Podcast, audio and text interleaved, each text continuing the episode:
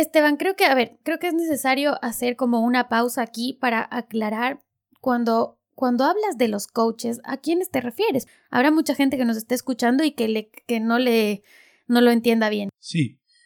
A ver, el, coaching es una profesión dentro de las profesiones de, ayuda y servicio psicológico y tal. Y hay muchos coaches que son muy buenos porque se han formado, han estudiado y etcétera. Pero en este, en este episodio yo creo que nos vamos a referir a los que más bien, más que coaches, son charlatanes. No solo porque no se han formado, no han tenido mayor formación, sino porque realmente lo que venden es pura fantasía, pura, pura ilusión. Eh, se esmeran mucho en mantener y construir una autoimagen de éxito, de, de atractivo, de belleza, de excepcionalidad, de que son superiores, especiales, eh, no ordinarios, ¿sabes? Y lo que realmente están vendiéndote es la ilusión de tú puedes ser como yo. Y en general, quienes te venden eso, pues eh, son charlatanes, ¿no? Porque porque tú no puedes ser como nadie más que como tú. Así como esa persona no puede ser como nadie más que como esa persona. Y porque no se puede comprar el bienestar, la felicidad, el éxito entendido como, como lo venden. No se puede comprar nada de eso. Lo que te están vendiendo es una ilusión, es una imagen y tú estás comprando el mantener una imagen. Eso, eso es la realidad. Entonces, todos los que operen bajo esa lógica, se llamen como se llamen, se llamen motivadores, coaches o lo que tú quieras, pues en realidad están vendiéndote ilusiones y son charlatanes. Y aquí cabe también los muchos gurúes espirituales, ¿no? Que te venden la ilusión de ser iluminado, ser feliz y no sé qué. Es lo mismo, ¿no? Aquí no, como decía uno al que yo admiro mucho, que es Krishnamurti, la verdad es una tierra sin caminos. Cada uno tiene que construir su camino según va caminando en esa tierra. Entonces, quien te diga, yo conozco el camino y es este y, lo y a través de aquí vas a llegar a ser como yo, ya no hay tal. Lo máximo que podemos decir las personas que trabajamos en esto es, yo he caminado por este camino y posiblemente algo de esto también te puede servir a ti y hasta te puede ayudar explicándote cómo y acompañándote un pedazo. Fantástico está ahí.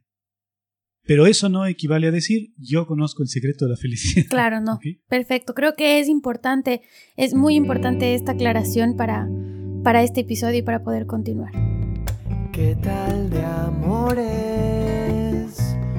¿Qué tal de migraciones hacia otras formas de querer? De mis pasiones,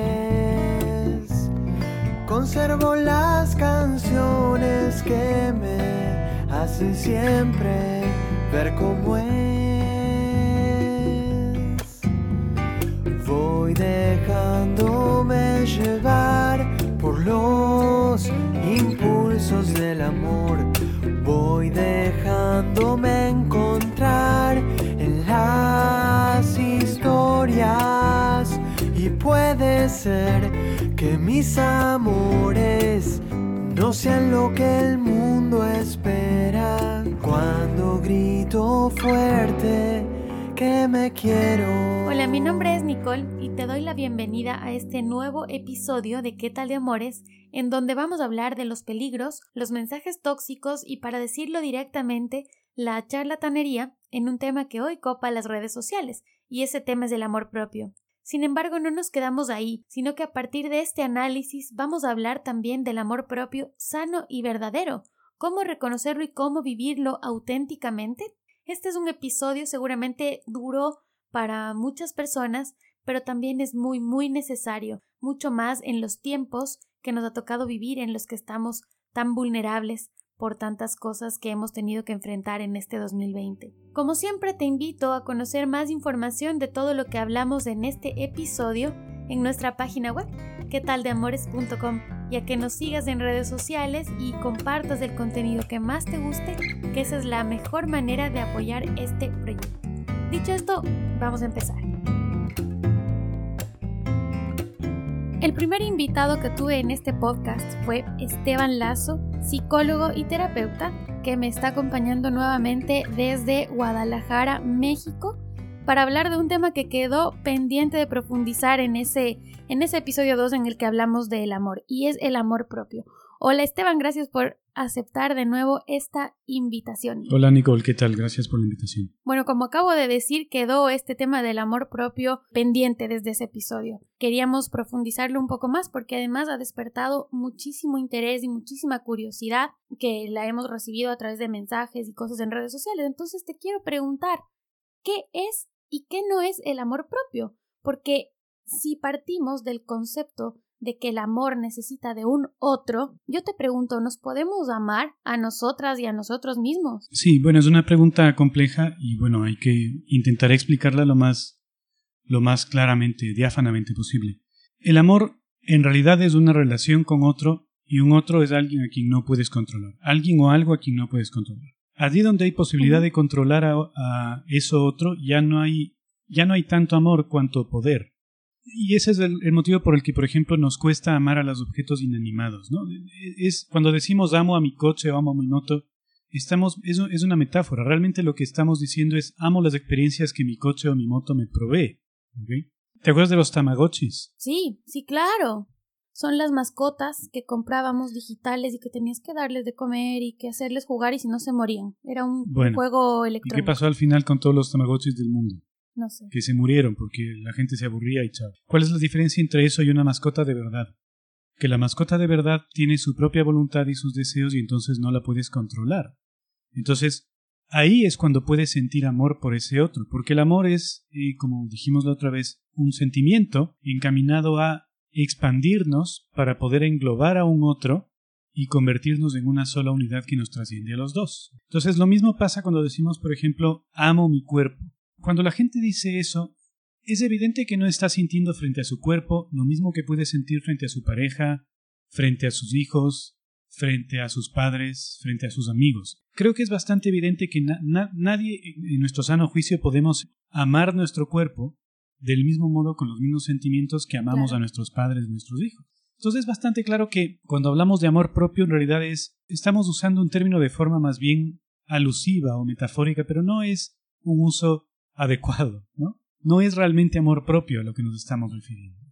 ¿A qué nos estamos refiriendo? Sería más apropiado llamarlo orgullo. Sería más apropiado llamarlo el sentimiento que nace del hecho de darte cuenta de que eres fuerte, competente, capaz, inteligente, atractivo y todo lo que tú quieras. ¿Puede ser también autoestima? ¿O cuál es la diferencia entre amor propio y autoestima? Bueno, el autoestima sería, digamos, la base o el cálculo psicológico que uno hace para desarrollar o no desarrollar este orgullo. El autoestima es el resultado de una, de una comparación, de una división. Tú, en la parte de abajo del, de la división, que no me acuerdo cómo se llamaba, denominador.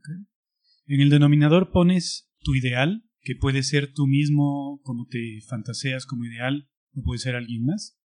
Y en el numerador, o sea, en la parte de arriba pones tus logros actuales. Y entonces divides. Y si eso da más que uno, quiere decir que tus logros superan a tu ideal y entonces te enorgulleces. Y si eso da menos que uno, quiere decir que tus logros son inferiores a tu ideal y entonces te sientes mal, ¿no? Sientes baja autoestima. Entonces la autoestima siempre es comparativa. Eh, los teóricos que hablan de la autoestima, a ver, mejor dicho, los coaches que, que, utilizan el concepto, dicen que lo mejor es tratar de compararse solo con uno mismo, en lugar de compararse con los otros, ¿no? O sea, en lugar de decir, mira, mi vecino tiene un auto más nuevo que el mío, me siento mal.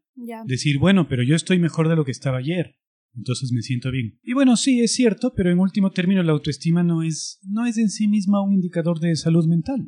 Es decir, uno puede estar muy mal en términos de salud mental y tener una autoestima altísima.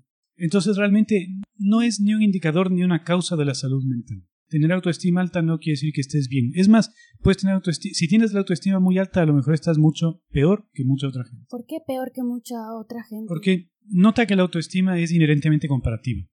O sea, yo para valorarme a mí, para darme un valor a mí mismo en ese sentido, en el sentido de la autoestima, lo que hago es compararme a mí con algo más, que puedo ser yo mismo en otro momento de mi vida o como un ideal, o puede ser otro. Entonces, el reverso de la autoestima, la otra cara de la moneda de la autoestima es el desprecio, que es la emoción que nace frente a algo o alguien que nos parece inferior que tú necesitas de alguien que te parezca inferior para elevar tu autoestima en ciertos momentos. Bueno, no en ciertos momentos, sino siempre. O sea, siempre que tienes la autoestima alta es porque... Hay alguien bajo, hay alguien abajo. Exacto. Entonces, o bien desprecias a un otro, o bien desprecias a un aspecto de ti, claro. en cualquier caso hay desprecio.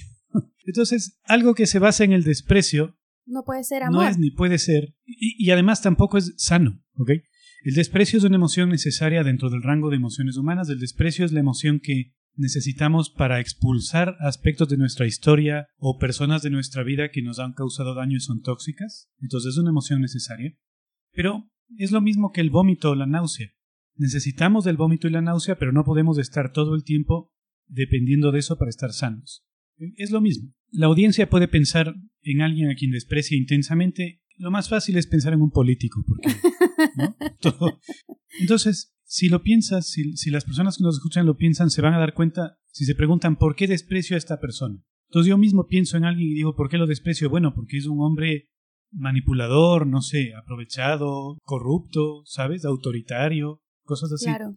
Todos esos son antivalores para mí. O sea, son cosas en las que yo, si alguna vez puedo incurrir, porque soy un ser humano, me siento muy mal, me siento culpable o avergonzado de haber caído en eso. Entonces el desprecio del es, es, el, es la emoción que nace cuando enfrentamos o nos encontramos con algo, alguien que representa antivalores que sentimos que son tóxicos para nosotros, que nos envenenan. Entonces el desprecio es una emoción que te dice tienes que sacar esto de tu vida. O bien transformarlo, procesarlo, ¿no? digerirlo para que ya deje de ser tóxico. Entonces como emoción es útil, pero no puedes estar basando tu valoración de ti mismo en una permanente comparación, en un permanente desprecio a otro o a alguien o a una parte de ti. Porque si haces eso, es algo frágil. Porque siempre va a haber alguien más que tú. Entonces, si regresas a ver, ves a alguien que tiene más dinero y ya te hundes. Hace un tiempo leí una investigación sobre las personas muy adineradas, sobre los millonarios. Que uno piensa que los millonarios son felices y todo bien, pero no. Que tienen todo. Claro, tienen todo, pero los millonarios se la pasan compitiendo entre sí. Eso es impresionante. Cuando tú entras al ámbito de los millonarios, entonces, ok, ya tengo un millón de dólares, bacán, súper bien. A ver, pero el de al lado tiene dos. Mierda, y tiene una casa en los Hamptons, y yo no, uff, maldita sea, tengo que ganar más.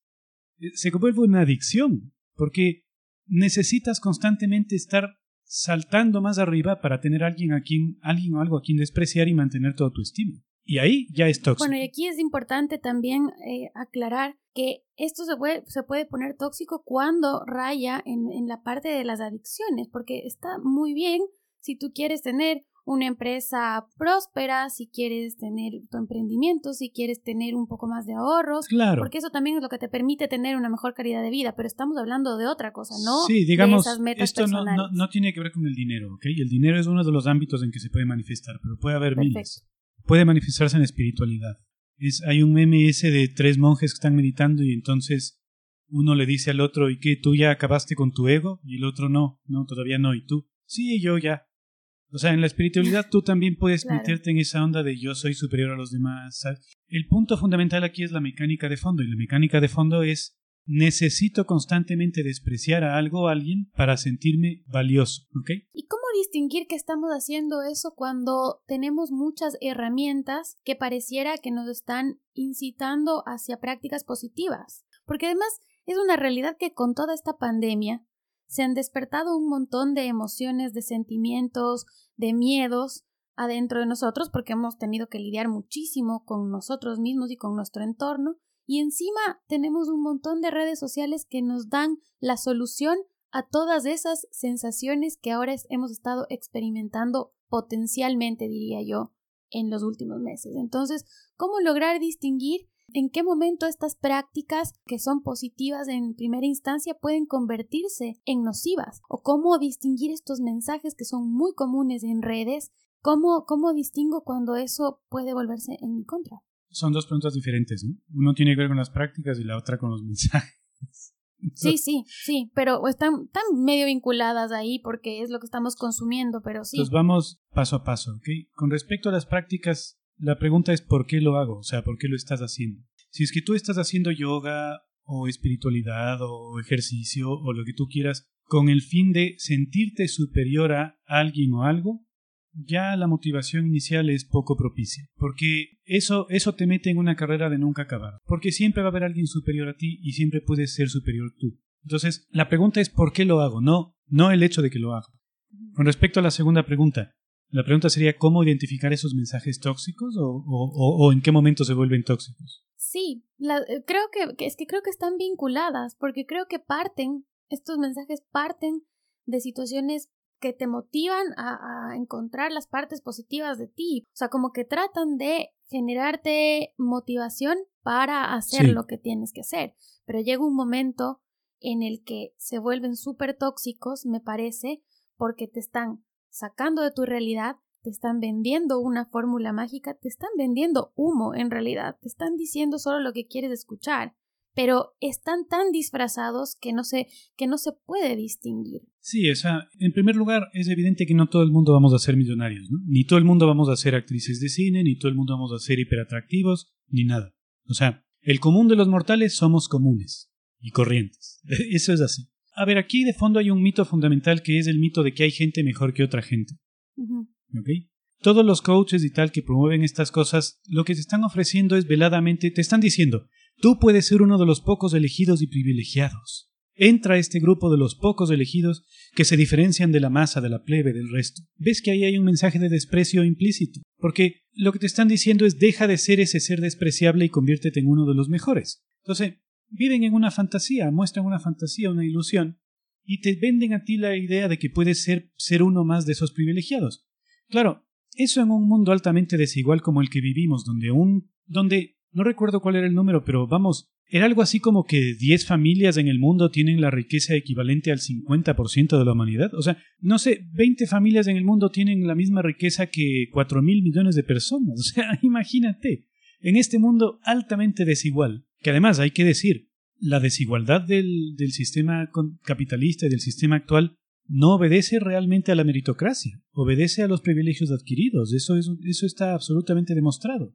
Entonces, en este mundo desigual, a la gente que se siente permanentemente irrespetada y maltratada por una sociedad que les pone constantemente en sus narices las cosas que deberían tener pero nunca podrán alcanzar, y por tanto te están haciendo sentir todo el tiempo humillado e insuficiente. Es un mundo en donde la gente necesita aferrarse a esta fantasía para creer que algún día va a poder superarlo. Y, y no, porque es una fantasía. Los que lo podrán lograr serán uno de cada mil, de, de cada diez mil, de cada veinte mil.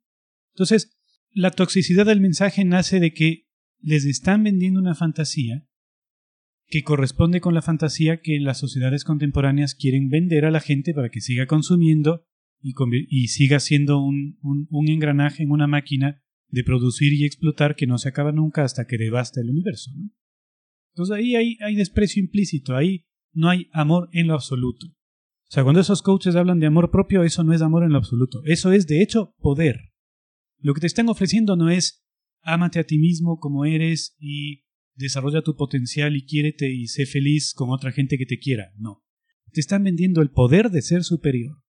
Y donde hay poder, ya no hay amor. Así de sencillo es. Y parece que todos queremos un poco de poder. Si no, no sería, no sería una fórmula tan exitosa.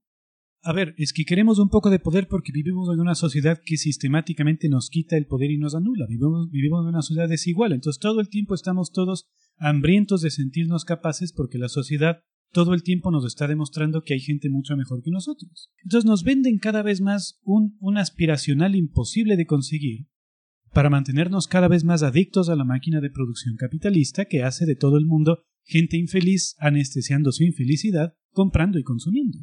Aquí el problema de fondo es el mensaje fundamental que hay debajo, que es, si no eres suficientemente bueno, si no eres superior, si no eres excepcional, si eres ordinario, no mereces existir.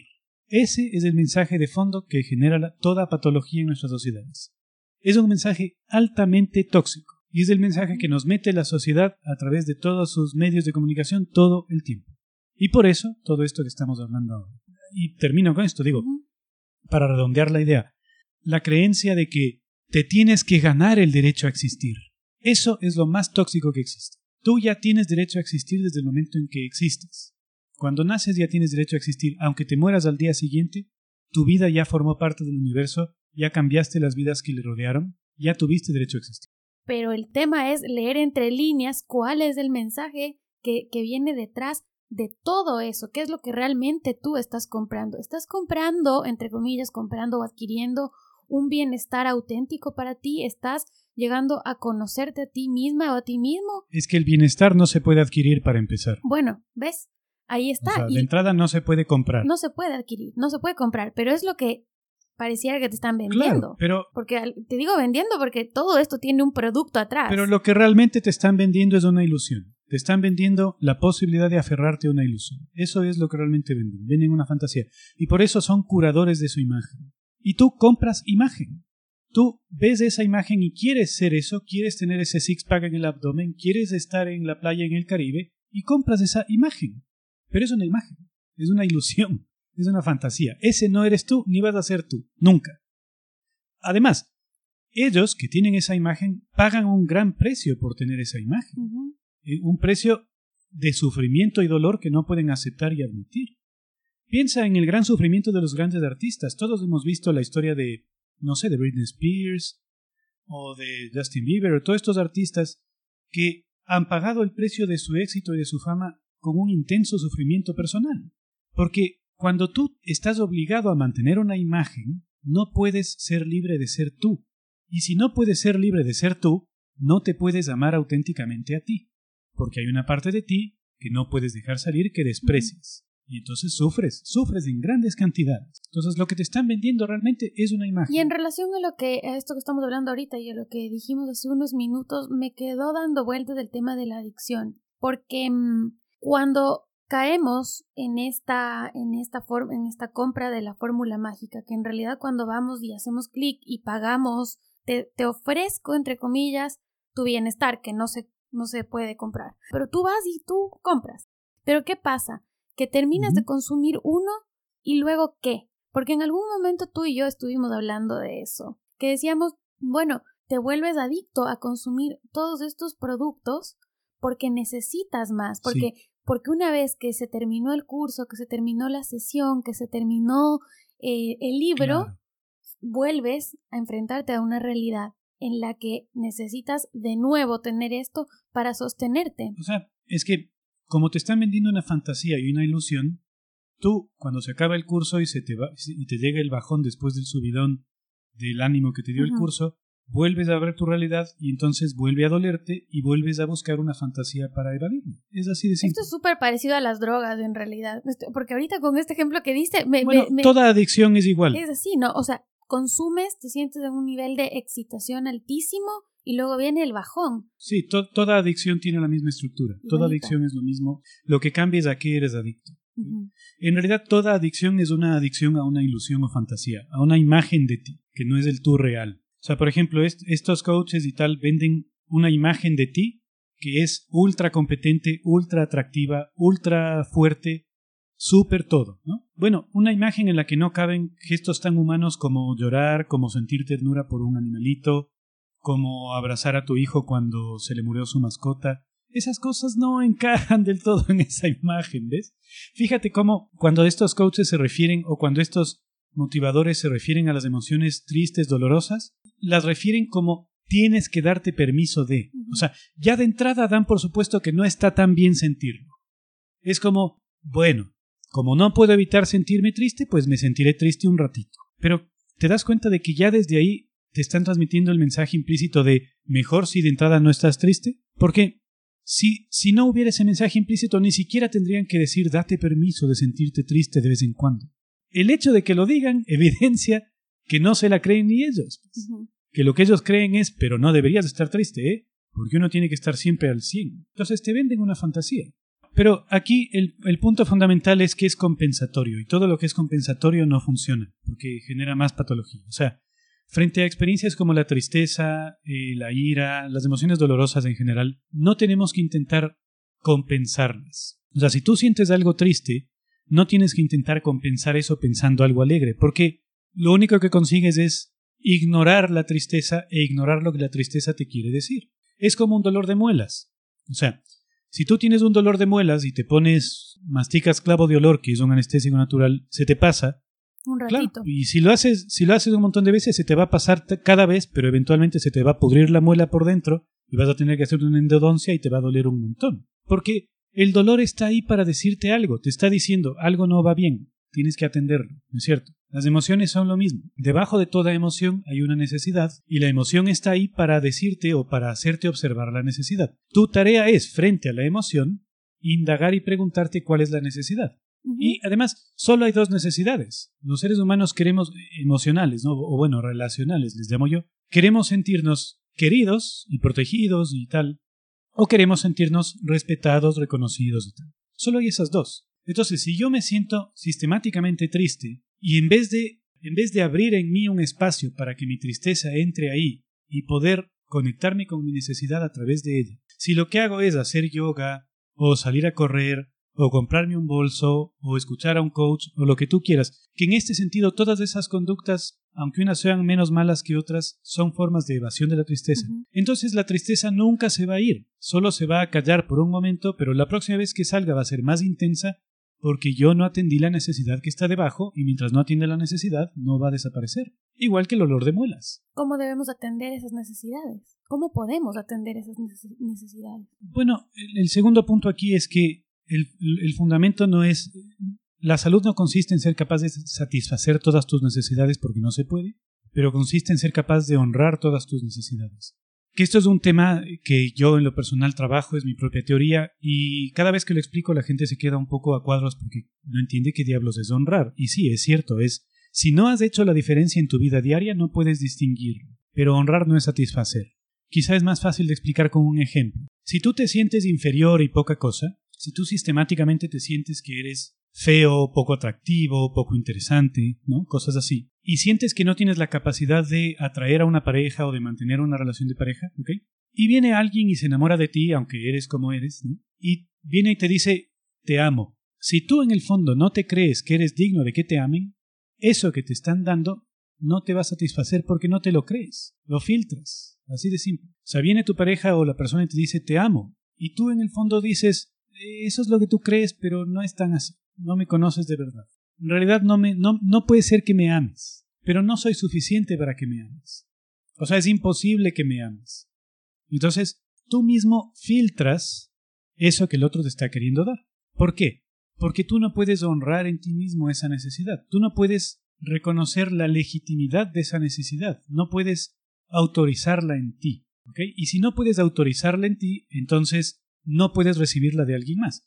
Si no honras la necesidad, no la puedes satisfacer ni tú ni nadie. Entonces, las emociones dolorosas, y no dolorosas, la alegría también, pero en general las emociones están ahí porque nos hablan de una necesidad que no hemos honrado en el contexto de esa relación o de esa situación. Cuando reconocemos y honramos la necesidad, la emoción se transforma en otra, en otra no dolorosa, o, o bueno, o que no nos hace sufrir. ¿ok? Claro. Por ejemplo, tú puedes haber perdido una relación, ¿no? o, o se te murió alguien. ¿ok?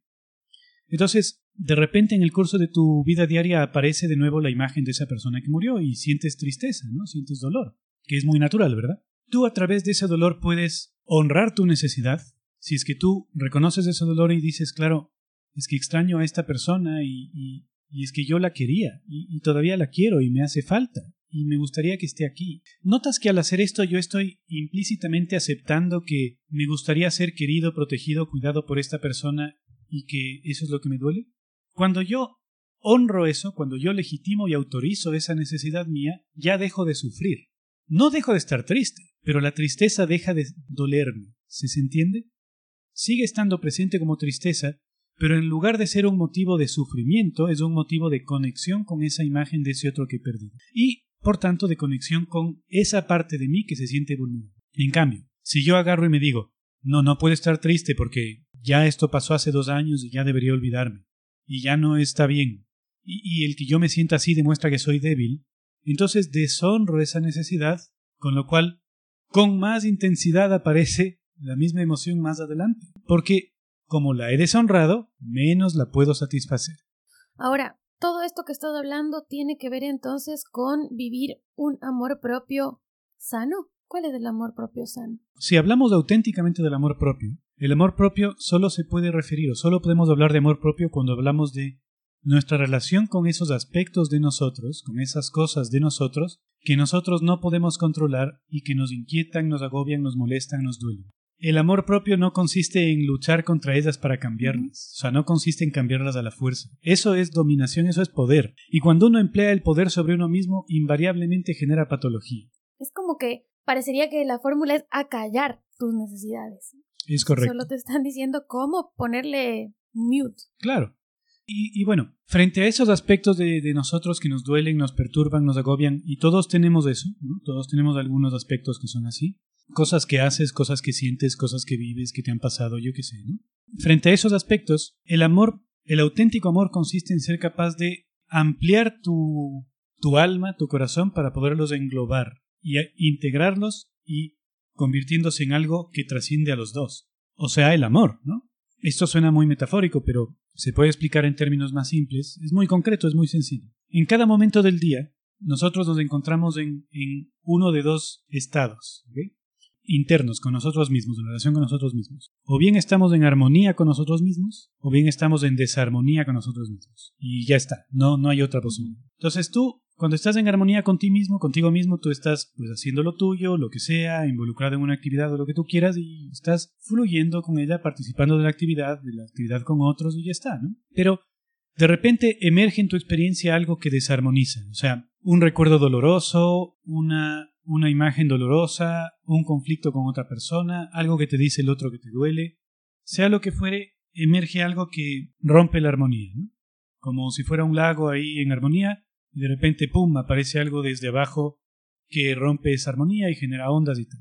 El amor propio mal entendido, que sería este, este intento de acallar las cosas por la fuerza, el uso del poder y la dominación contra o sobre la propia experiencia, contra uno mismo, manejaría eso tratando de rechazar este aspecto, de acallarlo, de expulsarlo, de ignorarlo. Entonces, emerge, por ejemplo, no te salió algo bien y entonces tú te dices, claro, qué imbécil soy, nunca me salen bien las cosas, ¿por qué seré tan inútil? Maldita sea.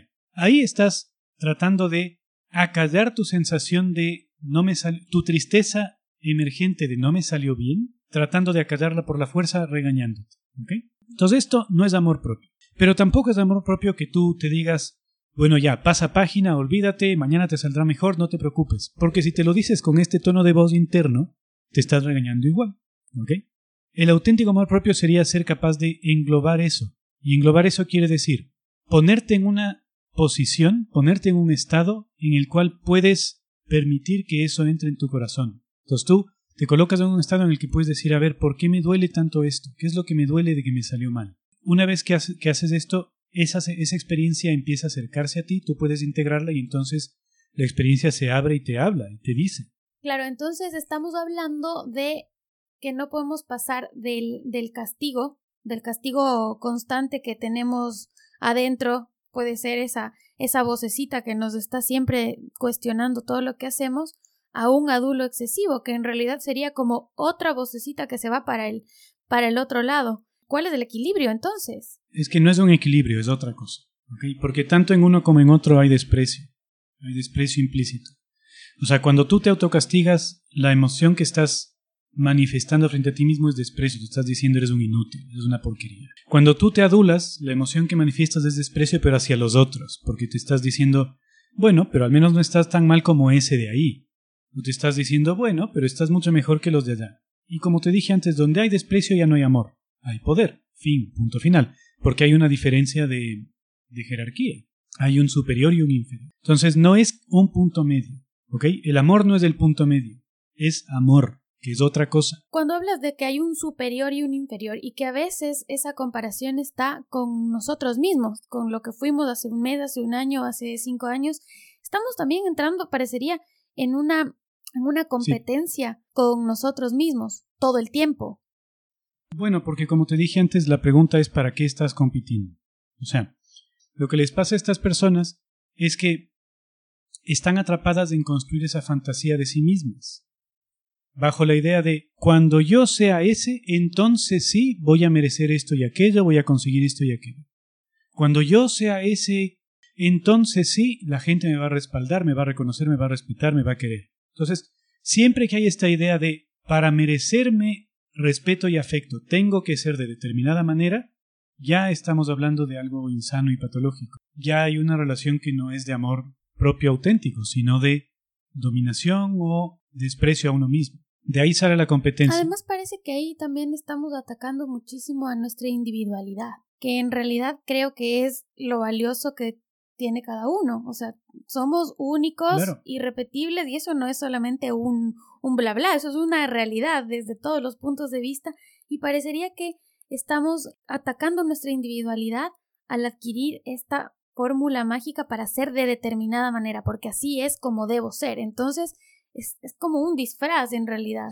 Sí, o sea, todos estos, estos coaches charla coaches, todos estos coaches charlatanes te venden esta idea de sé tú mismo y no sé qué, pero en realidad es mentira. Te están vendiendo sé, yo, Claro. Se está, te están vendiendo sé yo. Entonces, en realidad están haciendo que la gente sea cada vez, cada vez se aleje de lo que lo hace individual y específica y se acerque a una, a una uniformidad horrible. Ahora, el amor siempre, siempre amamos lo que es individual y específico. Nunca amamos lo que es general. ¿okay? O sea, el amor auténtico nace frente a algo específico que se diferencia de todo lo demás. De hecho, por eso lo amamos, porque es diferente de todo lo demás. Entonces, paradójicamente, cuanto más éxito, entre comillas, tienes en parecerte a lo que el coach dice y en parecerte a tu imagen ideal, menos digno de amor eres porque más genérico te vuelves. ¿Sí, sí, sí me explico? La razón por la que la gente ama es porque sí. O sea, tú te enamoras porque sí. Te enamoras de fulanito porque es quien es. En otras palabras, te enamoras de lo que lo hace único. Entonces, si todos somos idénticos, fit y con six-pack y con un coche deportivo y yendo a la playa en el Caribe y tal, entonces ya no somos únicos y ya no hay amor. Lo que hay es una competencia entre todos para ver cuál tiene el mejor Instagram. Claro, y además que eso es ahora con redes es tan fácil de evidenciar porque a mí, a mí me parece que de pronto empiezo a ver minions por todo lado para ponerlo en un ejemplo más, ¿no? Son, son, son minions, o sea, son miles exactamente iguales que creen que encontraron su yo y su voz, pero en realidad están repitiendo eso que compraron, eso que, que, que pagaron. Correcto. Entonces, ahí es como que nos estamos también haciendo daño, porque hay veces que, que, que, no nos damos cuenta y nos hacemos daño. Ahora, piensen en el propio, amor propio bien entendido como lo expliqué antes, ¿no? Esas cosas que te duelen, te perturban y te molestan de tu experiencia y de tu vida son las que te hacen individual y diferente a todos los demás. Entonces, si tú te conectas con esas cosas, las englobas y logras honrar las necesidades que están debajo, ahí te haces más auténticamente tú. Y cuanto más, más auténticamente tú eres, cuanto más te conviertes en ti, más maduras y más feliz eres. Es decir, la felicidad es un resultado de la maduración, no es un objetivo en sí mismo, y la maduración consiste en ir siendo cada vez más tú mismo. Porque por su propia naturaleza, cuando te vas convirtiendo en ti mismo, te vas rodeando de gente que aceptan ese yo que tú eres realmente. Entonces, es un camino completamente distinto al camino de emular o imitar a ese, a ese personaje que vive en una isla de la fantasía. Es el camino de ser tú mismo cada vez más. Y este es un camino personal, cada uno tiene que encontrarlo. Evidentemente hay recursos y herramientas que te pueden ayudar, hay, hay en algún momento del camino te puede ayudar la guía de alguien, pero el camino lo haces tú. Entonces no, no hay alguien superior que te diga tienes que llegar aquí. O que te diga estos son los pasos para que tú llegues aquí. Claro, lo que hay es alguien que te puede decir, mira, yo he caminado igual que tú y he llegado un poco más lejos en mi camino y a mí me ha servido esto de acá y he visto que a otra gente también. Entonces tú lo haces y hasta dónde te ayuda y está, ¿sabes? Pero no hay un manual para vivir la vida, pues. No puede existir eso, porque cada vida es diferente.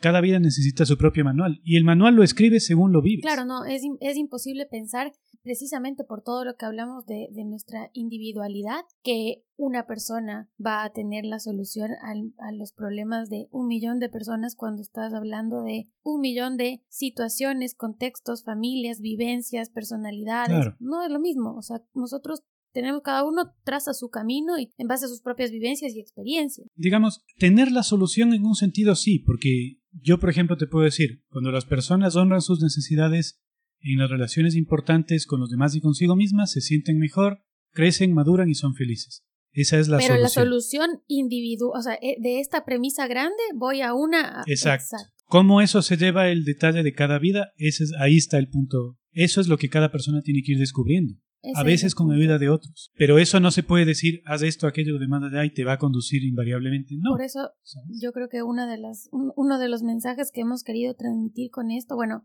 uno de los primeros y más importantes es que mm, tenemos que tener la suficiente información para poder elegir en realidad qué es lo que estamos consumiendo, qué es a, a dónde vamos a, a poner nuestra, nuestra atención y nuestro foco y distinguir esa delgada línea entre las herramientas que me pueden aportar para yo ser mejor o para sentirme mejor y em, la charlatanería que ahora está a millar de surgir por todo lado. Entonces, obviamente, con, respetando desde este espacio a todas las personas y, y, a las profesiones y a la gente que se ha dedicado a formarse como coach desde un lugar mucho más responsable, porque yo me atrevo a decir que es, es muy irresponsable la forma en la que muchos mensajes se, se emiten, pero, pero es importante tener la información necesaria para poder saber dónde estamos poniendo nuestra plata, nuestra atención, nuestra energía, nuestra confianza, nuestro todo. Entonces, te agradezco un montón, Esteban, gracias por este episodio que estoy segura que va a despertar un montón de comentarios y polémicas, pero que creo que era bien necesario hablarlo desde un punto de vista tal vez más doloroso en cierto punto, porque va a romper la burbuja, va a romper la burbuja en la que es mucho más fácil vivir, definitivamente. creo que hay dos cosas que habría que redondear, concluir. La primera es que, curiosamente, en castellano tenemos la palabra desilusión y la desilusión es una palabra que normalmente se ve, se ve de forma negativa. Cuando te desilusionas es triste. Y sí, sí es triste, pero es el principio de la madurez. Porque desilusionarse es romper una ilusión para poder ver la realidad. Y si no ves la realidad, no puedes madurar porque no puedes honrar tus necesidades en esa realidad. Entonces, la tristeza de la desilusión es la puerta de entrada a la iluminación. Ahora, el segundo punto aquí es la lógica fundamental del de la experiencia del crecimiento humano es los seres humanos estamos aquí para manifestar cada uno, bueno, en realidad todo ser vivo está aquí para manifestar cada uno su esencia individual y específica que le hace completamente diferente de los demás y para vincularse con otras personas y espacios que también son diferentes de los demás y que le aceptan y le quieren y le valoran siendo como es diferente de los demás. Eso implica que el camino realmente consiste en preguntarse continuamente quién soy yo en realidad, qué siento yo en realidad, ¿Qué necesito yo en realidad? Yo, yo específicamente, ¿por qué es esto significativo para mí? ¿Por qué me pesa? ¿Por qué me duele? A mí, no a fulanito ni a sutanito, a mí. Y en ser capaz de adquirir la, la en ser capaz de ponerse en la posición de escuchar las respuestas, porque en tu propia experiencia dolorosa está la respuesta. Lo que pasa es que normalmente no la escuchas, lo que haces es regañarla, callarla. A veces la gente cree que se está haciendo preguntas y no, se está regañando. Y a veces la gente cree que en efecto se está, o sea, que yo me estoy hablando a mí. Y en realidad es importante también aprender a detectar de dónde provienen esas voces. Si en realidad soy yo o quién es el que me está hablando a través de mi mente. Claro, y esas voces que provienen de personas con las que te vinculaste y que tú integraste, que crees que son tu voz y que son las que te maltratan y te hacen perderte de tu propia voz. Entonces, cuando uno va internándose en este camino, la vida se convierte en un proceso de autorrevelación, es decir, tú vas descubriendo quién realmente eres. También para ti es sorprendente y cada ocasión es un desafío de integrar esa parte, de integrar esa novedad dentro del yo que tú estás siendo o te estás convirtiendo. Se convierte en un proceso desafiante y apasionante y desde luego no fácil, pero sin duda vital, lleno, lleno de energía. En ese sentido, muy, muy en donde tú puedes participar intensamente o lo más intensamente de, del movimiento del universo en su conjunto. Y cuando logras esto, no es que estás exento de dolor y de sufrimiento, porque no lo estás, pero el dolor y el sufrimiento se convierten en, permiten generar, aportar y contribuir al universo, en lugar de simplemente destruir. Lo que pasa es que el dolor y el sufrimiento también son parte del amor, son parte de las experiencias amorosas. Entonces, pensar en que vamos a vivir huyendo de eso o que nuestra felicidad está en evitar o huir de las situaciones dolorosas no nos va a traer tampoco un crecimiento real, auténtico, integral y algo sobre todo sostenido para mí. Me parece que eso es importante también saber. Esteban, bueno, gracias porque en realidad ha sido una conversación fuerte. La verdad es que es que fuerte y creo que se han dicho muchas cosas, pero pero son todas valiosas. Y además más que fuerte creo que es una conversación necesaria porque estamos quedándonos en general como sociedad muchas veces en la superficie y estamos buscando solucionar las cosas de manera rápida y estamos queriendo que los procesos que toman tiempo sean inmediatos y que sanar las heridas que tenemos se haga de un momento a otro que creemos que a veces con leer un libro, con escuchar una charla, con consumir un curso, va a cambiar. las cosas que nos molestan de nosotras y nosotros, y no es así. Y tal vez ese proceso que es mucho más complejo, mucho más largo, pero mucho más sostenible también, es el que hemos tratado de hablar aquí, en esta conversación.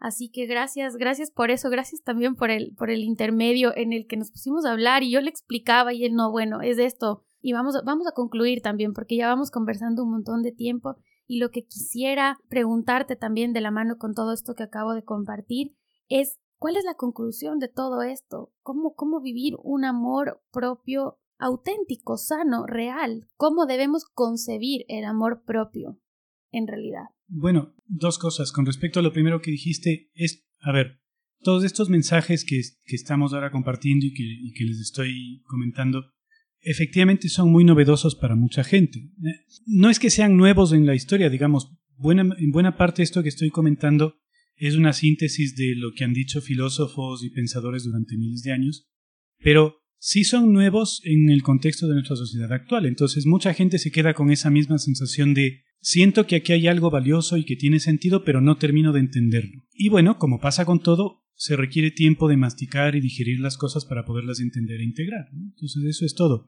Esa sensación de extrañeza nace de ahí. Ahora, con respecto al amor propio, bueno, el auténtico amor propio consiste en la capacidad o la posibilidad de integrar constantemente las experiencias dolorosas y los aspectos difíciles, perturbadores y negativos, entre comillas, de ti mismo dentro de tu identidad y de quién eres tú, entendiendo qué necesidades le subyacen y a través de eso volviéndote cada vez más más auténtico, más íntegro, más realmente tú.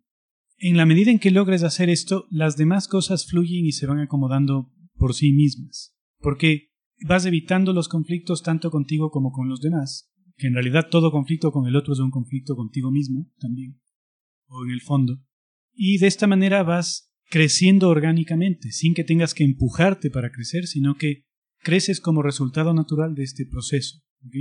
Entonces, es un cambio en la forma de relacionarte contigo mismo, con tu propia experiencia. En lugar de relacionarte intentando controlarte a ti mismo o controlar aspectos de tu experiencia, relacionarte integrándolos y englobándolos dentro de ti. Creo que es la mejor explicación que se puede dar en términos metafóricos. En términos concretos y cotidianos, eso es algo que haces día tras día, varias veces en el día, todo el tiempo que emerge algo en ti que te perturba o te duele. Cada vez que eso pasa es una oportunidad para amarte auténticamente a ti mismo, a través de, de englobar, entender la necesidad y reconocer esa parte de ti para juntos formar un yo todavía más íntegro y más amplio. Yo sé que estamos casi terminando, pero no, no, me quiero ir sin hacerte una pregunta que me surgió en este momento y es ¿cuáles son realmente los peligros cuando caemos en estos en esta fórmula mágica? Porque te están vendiendo una ilusión. ¿Qué pasa cuando esa burbuja se revienta? Hace un ratito hablamos de la desilusión y que la desilusión en realidad puede tomarse como una oportunidad de ver tu realidad y vivirla. Pero ¿qué pasa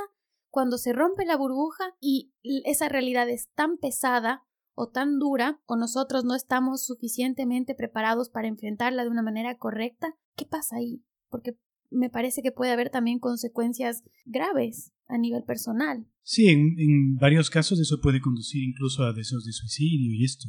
La, la, regla general es que cuanto más tiempo te aferres a una fantasía y la sostengas por la fuerza, más, más, más violenta es la caída. Entonces las consecuencias pueden ser muy drásticas. Ahora, esto es algo que nos pasa a todos, porque todos hemos sufrido, no hay nadie perfecto, no hay nadie, no hay nadie puro en ese sentido, todos hemos sufrido distintas maneras de, heridas o violencia en nuestra vida y por tanto todos acarreamos fantasías que tenemos que ir identificando y librándonos.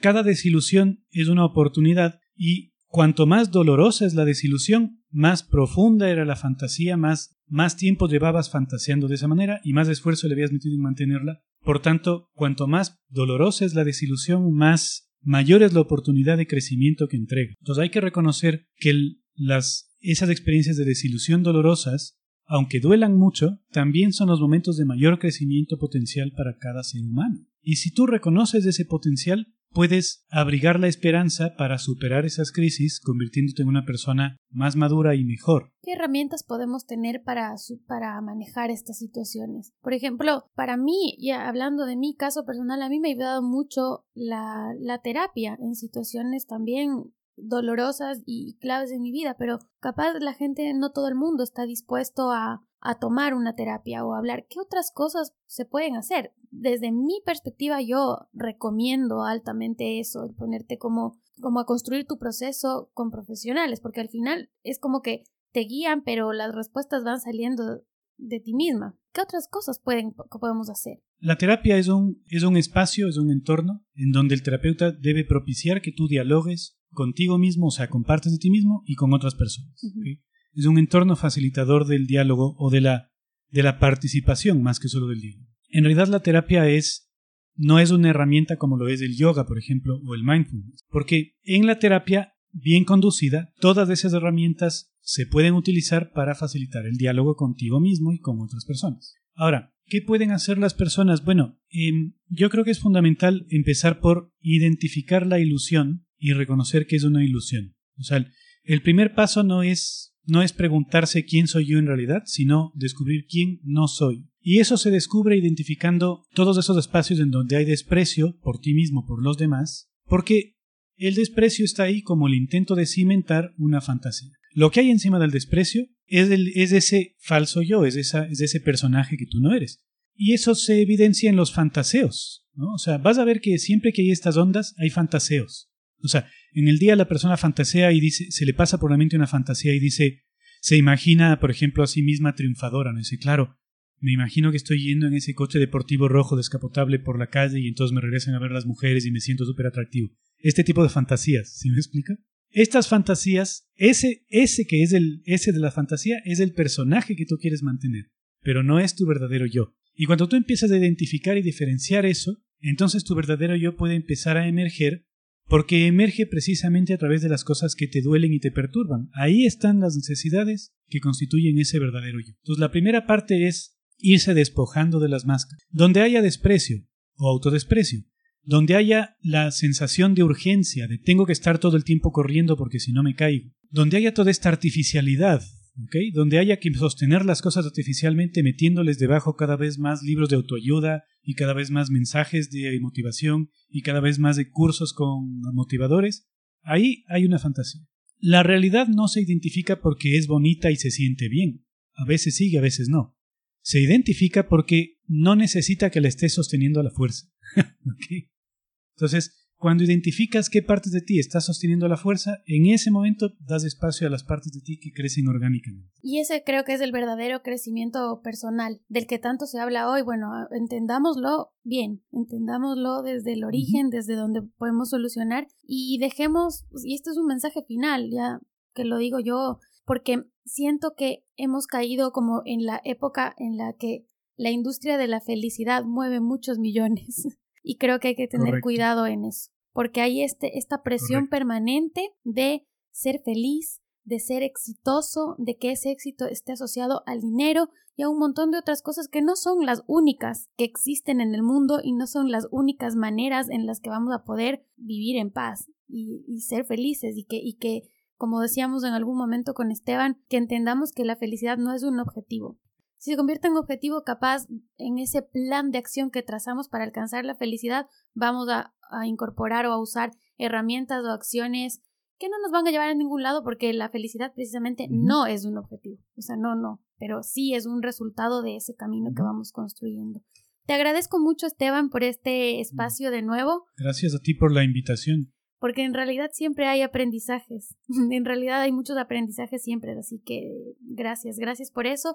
Y bueno, como siempre voy a dejar la información en la web, pero la gente que quiera saber más de tu trabajo, más de tus investigaciones y tus artículos, está tu página web, que es Psicología en Positivo, ¿no? Sí, con P, Psicología en Positivo, sin tilde, todounido.com. Perfecto, ahí está toda la información, cualquier contacto que pueda haber contigo está desde ahí. Listo, muchas gracias Esteban y gracias a todas las personas que nos escucharon hasta hoy. Esperamos ahí que este capítulo, este episodio les haya dejado un mensaje que les quede sonando en la cabeza, que es lo que más me importa. Muy bien, muchas gracias a ti.